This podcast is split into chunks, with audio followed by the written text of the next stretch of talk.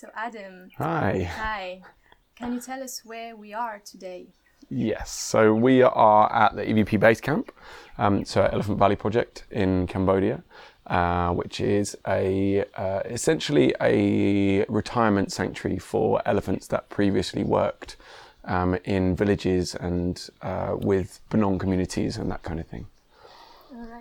Can you explain a bit more what uh, you call a sanctuary? Okay, yeah, yeah, of course. So, um, so a sanctuary is, in our view, is somewhere where you can remove an animal from its previous life that maybe had uh, negative influences on it, and you can create a new world, a new life for an animal. In this case, elephants, um, in which you're removing some of the pressures that they used to have, uh, and maybe creating new behaviors or allowing space for new behaviors or old behaviors to to come through um, and creating a, a, a, place for the animals to be free again once again yeah. And what will the elephant need such a place here? Why, why? Uh, so I'm sure a lot of people watching this are aware that of the, the state of elephants in Asia, that there are a huge majority of, of elephants in captivity in many Asian countries. Um, and but in Southeast Asian countries, so we're talking about Thailand, Myanmar, um, yeah, talking about India as well, um, Vietnam, not so many, uh, but then in Cambodia here. So one of the reasons that this place is needed is that these animals are not well treated. So generally, so the animals that we're talking about, the elephants, they are uh, caught from the wild at a very young age. And at this point in their lives, when a lot of the elephants that we're dealing with are in their 40s, their 50s, you know, they're very much an aging population.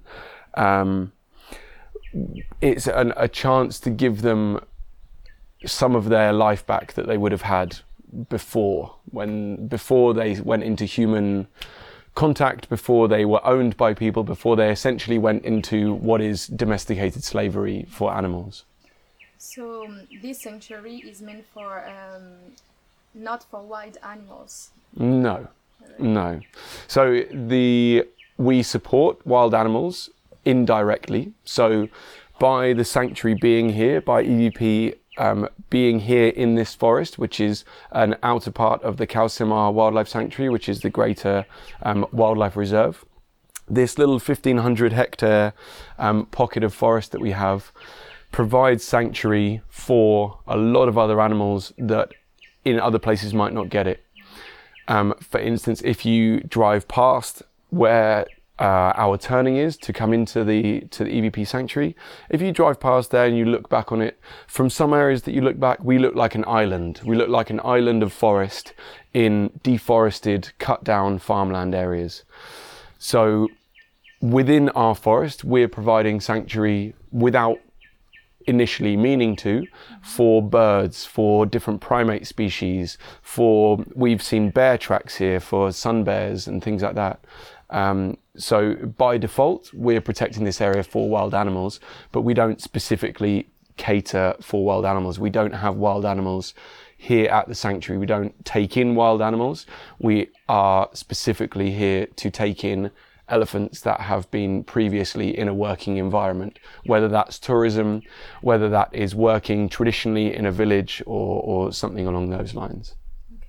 So they are domesticated elephants. Exactly. Yeah, they're like pet elephants. They these are elephants that many of them when they arrived here, uh, when they first arrived here, many of them uh, didn't even have some of the traits that you would consider a wild elephant to have. So these are elephants that have spent in some cases 30, even 40 years away from other elephants, only spending time with humans.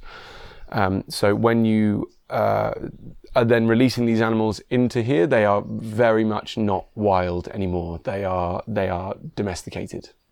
Could you give us an example of uh, different behavior between a wild elephant and a domesticated one? Yeah, so very very simple one. One of the most simple is that if you walk up to a wild elephant, it's probably going to attack you. You it's not very advisable. Whether you're in Africa, whether you're in Asia, if you walk into a herd of wild elephant, you're probably going to find yourself in quite a lot of trouble. if you walk up to an, an elephant that is domesticated, like the elephants that we have here, they will quite often welcome you into uh, maybe not welcome you, but they will be a lot more tolerant of humans being around because that's how they've grown up. That's one of the biggest uh, sort of obvious things that you can see. And then when you delve into smaller behaviors, you have uh, the communication. So lots of elephants uh, here uh, never really spent any time with elephants when they were growing up. So elephants live in a matriarchal society in which the, the females, older females teach the younger females and males how to behave. They teach them how to communicate. They teach them how to uh, act around certain things. They teach them what to eat and what not to eat, what trees to scratch on, what trees not to scratch on. You know, there's this whole wealth of information that's passed down from these matriarchal um, positions. And that's missing with these guys. So uh, so there, once you really start delving into the behaviors, everything, a vast majority of what these elephants have learnt isn't from elephants, it's from humans. So some of them have not known how to wash properly, how to wash themselves. Some of them don't know how or didn't know how to even eat properly. Um, some of them have spent their entire lives walking around cities, villages, where they're almost their entire life they've been hand fed by human beings. And you've got to ask yourself what that does to an animal or what that would do to you if you've spent your entire life being fed by someone else. Uh, at what point do you forget how to do that how to react in that behavior yourself. So once you start really delving in, there are lots and lots of very small differences that you'll notice between wild and captive elephants, but some of the major ones are just the fact that they don't know how to act in their natural environment anymore. And um, you told us an interesting fact yesterday that mm maybe these elephants because they spend so much time around humans mm. and sometimes they come here it's mm. the first time in maybe decades mm-hmm. that they haven't met elephants they're yeah. not quite elephant themselves yeah exactly i mean that's you know it's a very it's a very hypothetical question and a hypothetical answer i suppose um, you know you're verging on uh, anthropomorphizing the idea of elephants, but you're also, you know, you're verging on the edge of science. It's very difficult to scientifically prove these things. But, uh, you know, theoretically, if you think about uh, the uh, uh the example I used yesterday of uh, if you're a human being, someone steals you from your parents when you're four or five years old, maybe even a little bit younger in some cases, um, and puts you with another family, but it's not another human family. They put you with a gorilla family, or maybe a chimpanzee family, or maybe an elephant family. Maybe they give you to an elephant family, and you're raised for the next 30 years, 40 years, and that is your family. That is your reality. You, you are your reality. You become your reality, and that's true for us, and I, I believe it's true for other animals as well. Verging on wafty science there, but I believe that that's, that's very true um, you know, your reality is defined by your surroundings. So the theoretical question, the hypothetical question that you can ask is, what are these elephants when they arrive somewhere when they've spent 40 years without their own species? If they've spent 40 years only with their only companions being human beings and sometimes dogs, there's always quite a lot of dogs involved. If they've spent their entire lives being involved with um, just human beings, being used as a um, as a trade tool, as a work horse, you know, uh, their entire lives have not been being an elephant, then behaviorally, behaviorally, and uh, psychologically, you ha- really have to ask yourself, what are they when they arrive here? Are they still elephants, or are they? Did they used to be elephants, and now actually they have more uh, in common with humans because that's all they've been taught? Um, but like I say, that's verging on uh, a realm where science can't really tell you uh, whether that's reality or not. Okay. Um, going on to that uh, human elephants like here, uh, we noticed every elephant is followed by a special person. Yes, yeah. Can yeah. you explain uh, the role of this special person? Yeah, of course, yeah. So the Mahouts uh, is the name for these special people. So a Mahout, uh, and that is the name throughout mm, Southeast Asia um, the, for someone that works very closely with elephants. So a Mahout is essentially an elephant babysitter. Um, but in a, it's, it's considered a very, very high position. So um, many of the Bunong people, so we work with the traditional um, indigenous Bunong people here, and within their uh, animist culture, within their very tribal culture, uh, being an elephant mahout is a very highly regarded uh, member of society. To do that, you're a very highly regarded member um, in the society in which they operate. Uh, so the mahout spends their entire life, if they so wish. Some mahouts only do it for a few years. Some mahouts do it for the, the, the life of their elephant. And when their elephant passes away, they'll stop being a mahout. Some young people want to be a mahout and they find an elephant to train with. They find someone that will train them to be a mahout. But a mahout essentially has a, a number of different roles. Uh, the biggest and main one is making sure that your elephant stays alive. Is making sure that your elephant is well fed is making sure that your elephant isn't going to the wrong areas. So one of the big things for our mahouts, and this is speaking about the EVP area here, we are in a 1,500 hectare unfenced area of fairly pristine forest. Unfenced we don't have anything outside of our forest to stop the elephants walking away.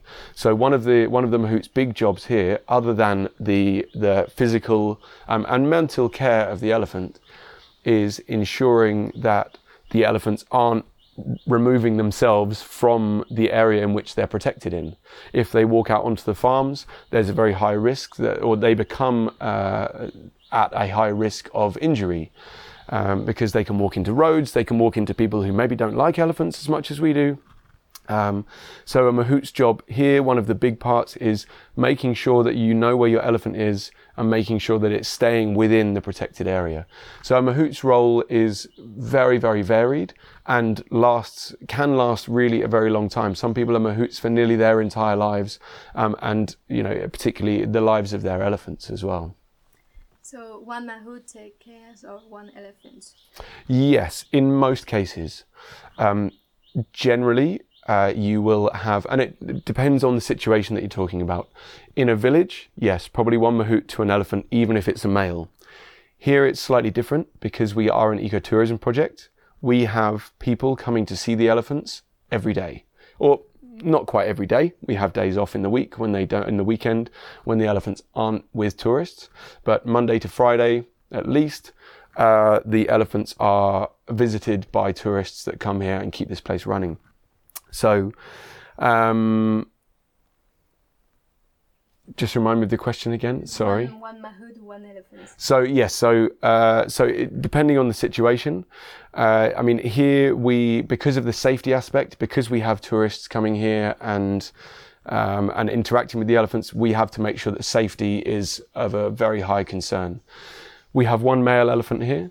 When he is in a term uh, which we call musth, which is uh, throughout the world, and when an elephant, a male elephant, is in musth. Uh, it is when they become um, very hormonal. It's a time when they would be fighting with other males for the rights to certain females for mating. So it's a time when they become uh, very, can become very aggressive and very temperamental and very unpredictable. At that point, our uh, male elephant hen, he will have maybe four, maybe even five mahouts with him at any one time and that's for the safety of the mahouts and that's for his own safety as well to make sure that if he starts to lose control of himself which is very likely and musth um, that there is always enough people there to be able to control him and make sure that he doesn't hurt himself and he doesn't hurt anyone else. Um, females generally require less mahouts and uh, all of our females here at the moment only have one mahout to an elephant. There are certain times when you will have maybe more than one, maybe one or two. Again, elephants are like human beings. Sometimes they just have a few bad weeks and they get a bit temperamental. Maybe they get a bit aggressive. maybe they're in pain from an injury that they sustain in the forest and it makes them a bit more aggressive than normal. In that instance, we would then look at putting more mahouts with that elephant. But in general, you can kind of say that it is one one mahout to one elephant. And about um, like maybe elephant's personality, you mentioned mm. sometimes they can have them temper yeah. changing. Yeah. What uh, did you notice, generally speaking, about elephants' behavior as a group? As a group, so uh, as a group, so it's that's a really interesting question. So, if you look at the elephants that we have that are in groups of two, and you have hen, a male who's on his own, and now, as of just a few weeks ago, we now have a new elephant called Ji Treng. She's in a group of four, so she's in a group with the youngest elephant that we have, who's actually currently the youngest elephant in captivity. Her name is Pearl. She's with Ning Wan, who is the second oldest elephant that we have, and with Mei Neng, who is the oldest elephant that we have. They're 68 and 69 years old. And we now have Ji Treng, who's in her 50s. So we have this group of four, and watching the behavioral interactions between them is uh, very much fascinating because you have this new arrival You've got a young elephant who very much looks upon one of the oldest elephants that we have as a mother figure and a best friend and would do anything for her. She becomes like a bodyguard. So you can really see behaviors develop. And already with Ji Treng, we saw yesterday when we were out, uh, Ji Treng is also becoming pretty close with Ningwan, and we saw a couple of instances where Pearl was sort of starting to put herself between her and Ji Treng, um, and that kind of thing. So you, you, the longer you spend with these animals, the more you start to, or any animal, it's not just elephants, it's with any animal. The longer you spend with any animal, the more you start to understand their behavior, how that impacts the animals around them, and how that impacts themselves as an individual. Uh, when you're on a different scale of things, when you look at their behavior with humans, again, just going back to the mahout thing, uh, one of the, the reasons for having one main mahout to an elephant is that quite often elephants bond with a human, um, with their mahout. Uh, so it can take a long time. It can take up to six months or maybe even longer for a mahout to to really bond with an elephant to the point where the elephant will listen to a mahout's commands. So mahouts have numbers of uh, a number of different commands, just silly things, and not silly things, but very useful things like stop, go, come here, turn around, get down, that kind of thing, time to eat. They have these words that they, they issue to the elephants for that. Um, and each elephant follows their mahout. And some mahouts can't work with other elephants because the other elephants won't listen to them. So it really becomes a very individual thing. So looking at the behavior between elephant and elephant is very interesting and varies depending on their social situation um, as it would in the wild, and looking at the behavior between human and elephant it, when you're looking at mahouts is also very interesting because you get that very close bond, almost like you do with a dog when you have a pet dog. Again, going way back to what we were talking about with the domestication. So these are domesticated elephants. They are used to having a master, an owner. They're used to having a human in control of them. And that human in control of them Maybe because of lack of choice, they bond with them. Here, that because of the the the way that EVP functions, we uh, don't have these elephants on their own anymore.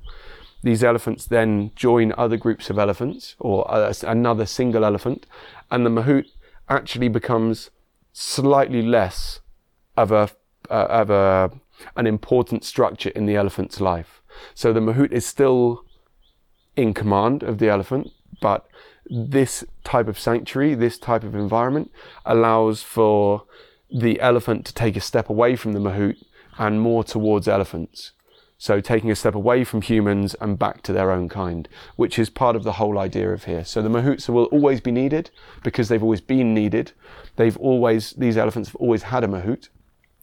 But that behavioral change where they then suddenly have the freedom to move further away from their mahout and more towards their own kind and maybe start interacting more with elephants than they would with humans. So there's a lot of very, very different behaviors that you can look at on so many different levels with, um, with all of the elephants that we have here and in general in any captive elephant. All right. Mm, moving on to a slightly different subject mm. is um, the elephant's role in uh, their environment. Okay. You mentioned yeah. they're an engineer species. Yeah. Can yeah. you explain that a bit more? Yeah. So a lot of people um, refer to elephants as ecosystem engineers.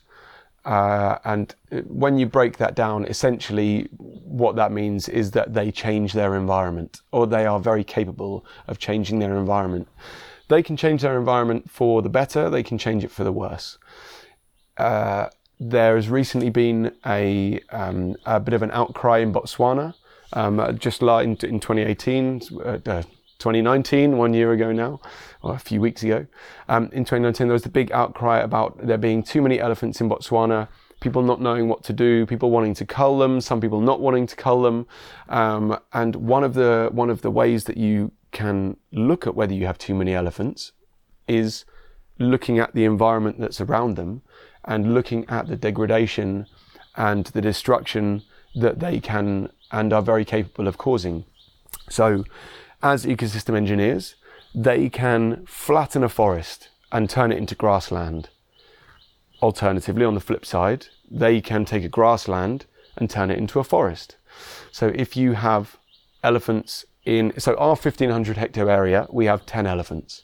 If we had 150 elephants in here, that would be a very different story. Elephants are very good at pushing down trees. It's what they do. Elephants in the wild, this is particularly wild elephants, you don't see it so much with captive elephants. In the wild, elephants will push down big old trees to get to the succulent leaves on the top of the tree. So they'll, they'll eat what they can, then they'll push a tree over, and then they'll eat the leaves on the top of the tree that is now on the floor what they've just done is possibly destroyed the habitat of lots of other species. So in South Africa, for example, um, in areas where you have high numbers of uh, too high numbers of elephants, um, you get a decrease in the number of southern ground hornbills, which is a bird that nests in big old trees. It nests in natural holes in the in the tree. Um, so in areas where you have too many elephants, those trees are being pushed over, and there's nowhere for those birds to live. So they can be very destructive, not just to the environment, but to other species within that environment. On the flip side, elephant dung is great manure. Elephants' uh, stomachs uh, digest relatively little uh, food that they actually consume, which means that their dung, a big old elephant poo, is the perfect growing environment for lots of the seeds that they eat. So if you have elephants living in a forest that then walk out into a savanna or walk, walk out into a forested area and they're excreting if they're you know they're they're um, they're going to the toilet the whole time. You're getting possibly an introduction of new seeds into that area that might not otherwise have been taken. So that in that role they become what we term a seed disperser. So a seed disperser is just an animal that moves a seed from one place to another. Birds do it monkeys do it squirrels do it anything that eats a seeded uh, fruit or plant that then moves somewhere else and shits it out uh, is a seed disperser. That's what a seed disperser is. So elephants become a seed disperser. So they are very capable of creating new areas of forest, new new areas of, of trees that might not necessarily have been there. But they're also very capable of flattening areas that are already there. If that happens, you can end up with uh, an influx of um, invasive species that maybe wouldn't have grown there otherwise, like very much light dependent species. So you can get elephants pushing down big trees in a forest, uh, where then you get a new uh, a, a, new amount of light being able to, to come through into the, the, the canopy onto the light onto the forest floor. Maybe there are species there that wouldn't otherwise have grown, and suddenly you get those shooting up.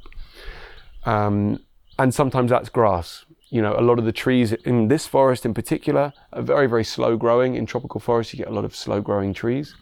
So in areas where you have slow growing trees, if they're pushing down a lot of them, often the first things to grow aren't trees. They're the smaller, weedier plants, thereby completely changing the ecosystem that you look at visually and functionally completely for other species.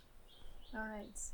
Um, so here in Cambodia, capti- mm. like captive elephants are illegal anymore. You can't yes. catch. Uh, yes. Uh, to be domesticated. Yes. Basically. Um, but even though there is this law here, Mm. um, elephants are an endangered species. Mm. Why is that?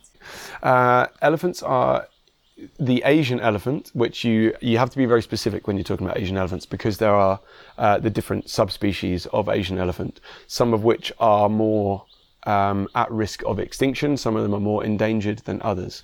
Uh, the Indian elephant, the Af- uh, Elephas maximus indicus, for example, is the most numerous of all of the Asian elephants. There are 30 to 40,000 ish of those elephants left.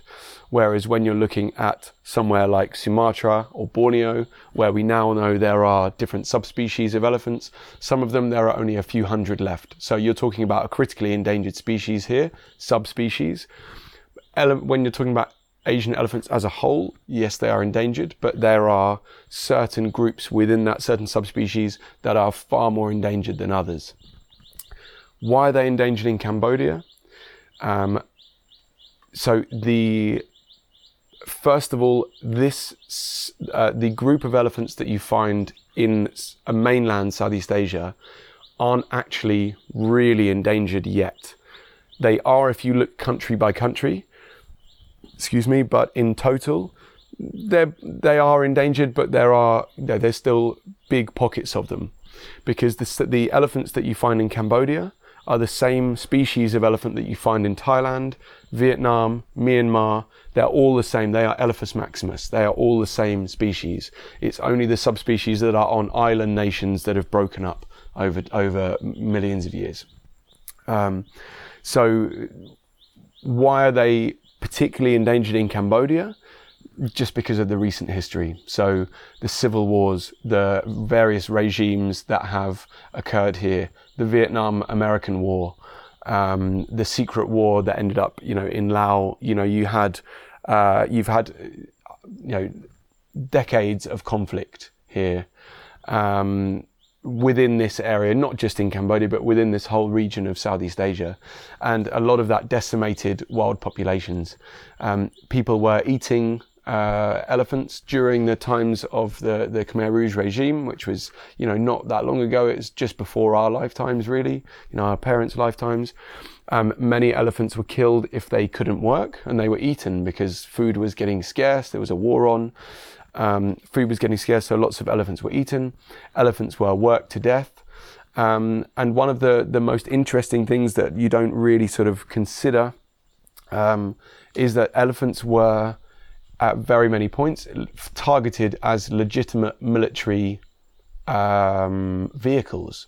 So elephants are capable of moving troops through areas where maybe they couldn't go because they couldn't walk through swamps, rivers. They can elephants can cross rivers that tanks couldn't, uh, that people couldn't. So elephants really became, and they would carry ammunition. Elephants really became a vehicle of war. So because of that, they were targeted also by the opposing sides. So people would be shooting elephants as if they were tanks, as if they were infantry. So lots of different reasons why elephants populations are crashing. Um, one of the biggest threats today is habitat loss. So habitat loss is uh, incredibly obvious in Cambodia, as it is all over the world. We're hearing more and more about it in the news as people become more um, more aware of the state of the world's forests. We're hearing more and more stories about uh, the amount of deforestation that's happening. Uh, and with that, we're losing species. And one of those species that live in forests is elephants. The less forest you have, the less elephants you can have. And it's really that simple that uh, if you can create habitat for them, you can have more elephants. If you've only got a set amount of uh, of environment of, of ecosystem for them, you can only have a set amount of elephants. So the more humans encroach into elephants' habitation, the less elephants you're going to be able to get naturally. So if you want to protect the elephants, Mm. you need to protect the home. Yes, exactly that. So a lot of conservation efforts. Um, until very recently, there's a there's quite a big change going on in conservation. It has been going on for quite a while.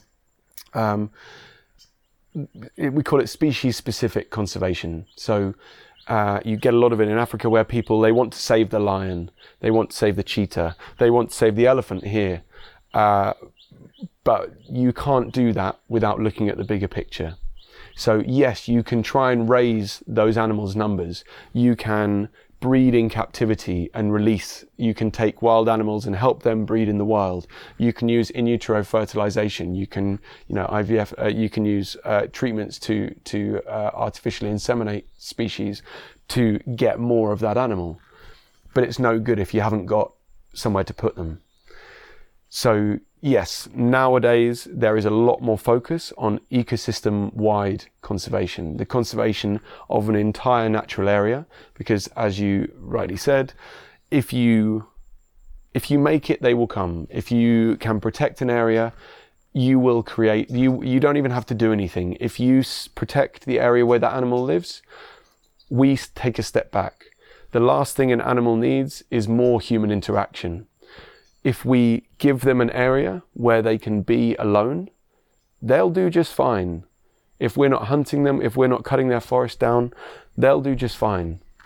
The fact is that we're not doing that.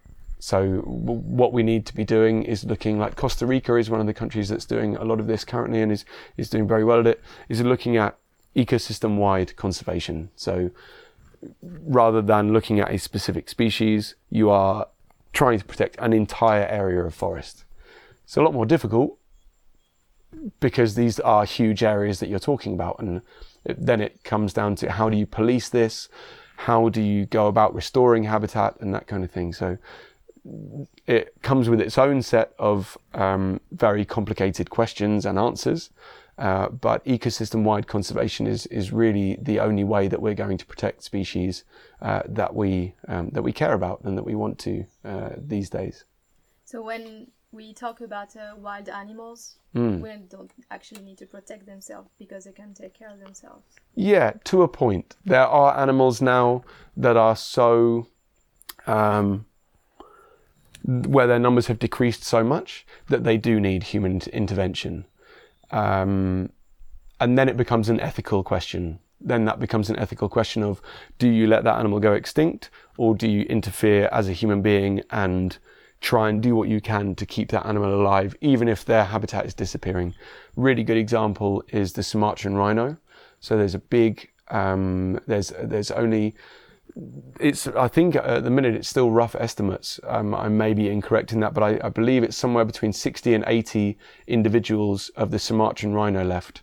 Um, and there are some pretty radical ideas floating around currently as to um, whether we should start, not we, but people should start to take some of those rhinos out of the wild while they're at breeding age to breed them in captivity to release them back into the wild, or whether that is unethical and we actually should just be trying to leave them alone and let nature take its course. So that really starts to boil down to more ethical questions as to what is our, what should be our level of interaction with a species that is in decline, basically.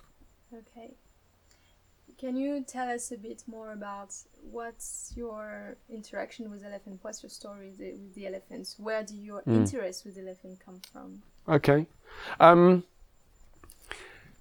for me personally, uh, I just think that elephants are a really wonderful animal. For me, they're you know they border on magical. Um, funnily enough, it wasn't so much the elephants that drew me to working for the Elephant Valley Project. So most of my my role here is actually to do with the ecosystem. So um, I work mostly with looking at ways that we can protect the forest, removing invasive species, planting out endangered species of trees, um, and creating more biodiversity, uh, available biodiversity within the forest that we protect. But elephants will always hold a special place in my heart, as do lots of animals. But elephants are so intelligent uh, that I think it's a it's a crime to not try and help them when you can which is one of the reasons that this sanctuary exists, is to try and give a better life to an animal that is very much self-aware, um, they have a very, very similar. And one of the things that draws me, your question going back to me, one of the things that draws me to them is that they have a very similar, similar behavioral register to humans, as do dolphins, as do whales, as do some of these other um, very highly intelligent creatures that we know of. Um, and it's that really the the the social interaction between them. Um, my first experience and my the majority of my experience is actually with African elephants working in in various places in Africa. Um, and there, you know, I've been lucky enough to work uh, not with, but witness a lot of uh, huge herds of elephants um, interacting and watching that sort of level of, of interaction where you can watch uh, aunties interacting with babies and mothers, and you watch this whole family unit functioning as you know as one system. Um, I find that fascinating, and I, so I find, for me, it's the the behavioural register that they have, it's the interactions that you see between each other, and it's the level of care that they can show for other elephants. Um, it's also just because everyone loves them because they're massive and there's not many animals like them left. You know, they're unique on the earth, on the physical earth, not in the sea. In the sea, you've got other giants, you've got the blue whale, you've got other whales that are massive. Um, but here on the earth, they're, they're our biggest land mammal by mass. So, you know, that in their own is pretty, pretty interesting. Yes. Okay. Will you share a memory with us of you with the elephants? Um, yeah. Uh, let me try and think of one. Yeah, yeah. Sure. Um, here or anywhere or. Mm, could be here, could be anywhere. Okay. Uh, so, my first memory. I'll actually I'll do two. I'll do one from here and one from one from. So my first memory of seeing a wild elephant was actually in Kenya uh, where um, in Kenya there are no fences. Uh, wildlife roams pretty free, um, which is why there's a lot of human wildlife conflict uh, in um, in those areas in, in Kenya and Tanzania. And uh, one of my first memories of seeing a wild elephant um, was driving along a road, normal main road, and an elephant walking across it. Uh, that was pretty crazy, and that to me that was that you know that shattered my little world. I was like wow this this is crazy. This is the wild. This is this is how life should be. You know there should be these animals everywhere. Um, so that was uh, probably a very outstanding memory for me with with elephants. I had a lot of run-ins with elephants in various situations when i when i was in africa in herd structures. Some uh, a little bit more aggressive than others some very gentle. But actually here at evp is the first time that I've really worked alongside ex captive elephants that don't have that wild personality anymore, or not so much of it. And watching the interaction between the mahouts and the elephants I found fascinating because it was the first time that I'd really seen it in a non-aggressive way. So in lots of Asia, in, I, I've lived in Thailand before, and there you see the mahout and the elephant bond is very aggressive. Mahouts will still beat their elephants. Uh, they use the bull hook, which is a metal hook that is used to control elephants generally. Um, so uh, they still beat their elephants. Elephants have scars. So this is one of the first times that I had seen elephants and their mahouts interacting non-physically or uh, non-detrimentally. Um, so for me, that was a really amazing thing just to see that still that level of cooperation, but with with absolutely no physical contact, negative physical contact. Um, and then one of the first times that I saw Sambo here, who is uh, our, one of our star elephants, she's the most famous elephant in Cambodia. Um, she uh, was the last working elephant in Phnom Penh. Watching EVP as a whole but watching the individuals within EVP working with her to the level where they have essentially brought her back from uh, the brink of death. So when she arrived here, she had serious foot issues. Foot issues can kill an elephant. If an elephant can't stand up, it shifts its weight to other legs. That can cause problems internally with hips and that kind of thing. You can kill an elephant by that. Um, so when she first arrived here a few years ago, far before I was here, um, she had these serious foot issues, and over time they've got a lot better. And just watching the level of care that's given here to elephants, uh, I think it doesn't stand out as one particular moment, but just witnessing all of that for the first time and realizing the amount of care that, that goes on here with, with elephants and being like, wow, okay, so, you know, this is how a sanctuary in this part of the world should be run. Yeah, I think. So if here, if the captivity is forbidden in uh, Cambodia, and here you have one of the youngest elephant mm. captive elephants in this sanctuary. Yeah. Uh, what's the future for uh, Elephant Valley Great question. Um, who knows? Uh, I'm sure Jack does, who is our um, the founder, Jack Highwood, who's the founder of of EVP. Um, I'm sure he maybe has some uh, idea in mind for the future. But yeah, there is a limited lifespan for this unless laws change. Cambodia is changing very quickly. There are other elephant movements going on that are actually very opposed to ours. So our view is that elephants shouldn't be worked, that they should be in places like this where they can be allowed to be uh, as free as possible. There are people on the other side of the fence um, there's no black and white, but there are people on the other side of the fence who are campaigning for elephants to uh, continue to be used here as because because of the culture because historically they've always used elephants. So culturally they are saying we deserve to be able to use elephants. That's part of our culture. We want to take elephants from the wild. We want to be able to use elephants to work. We want elephants in tourism um, so there are really two two sort of flip sides to that.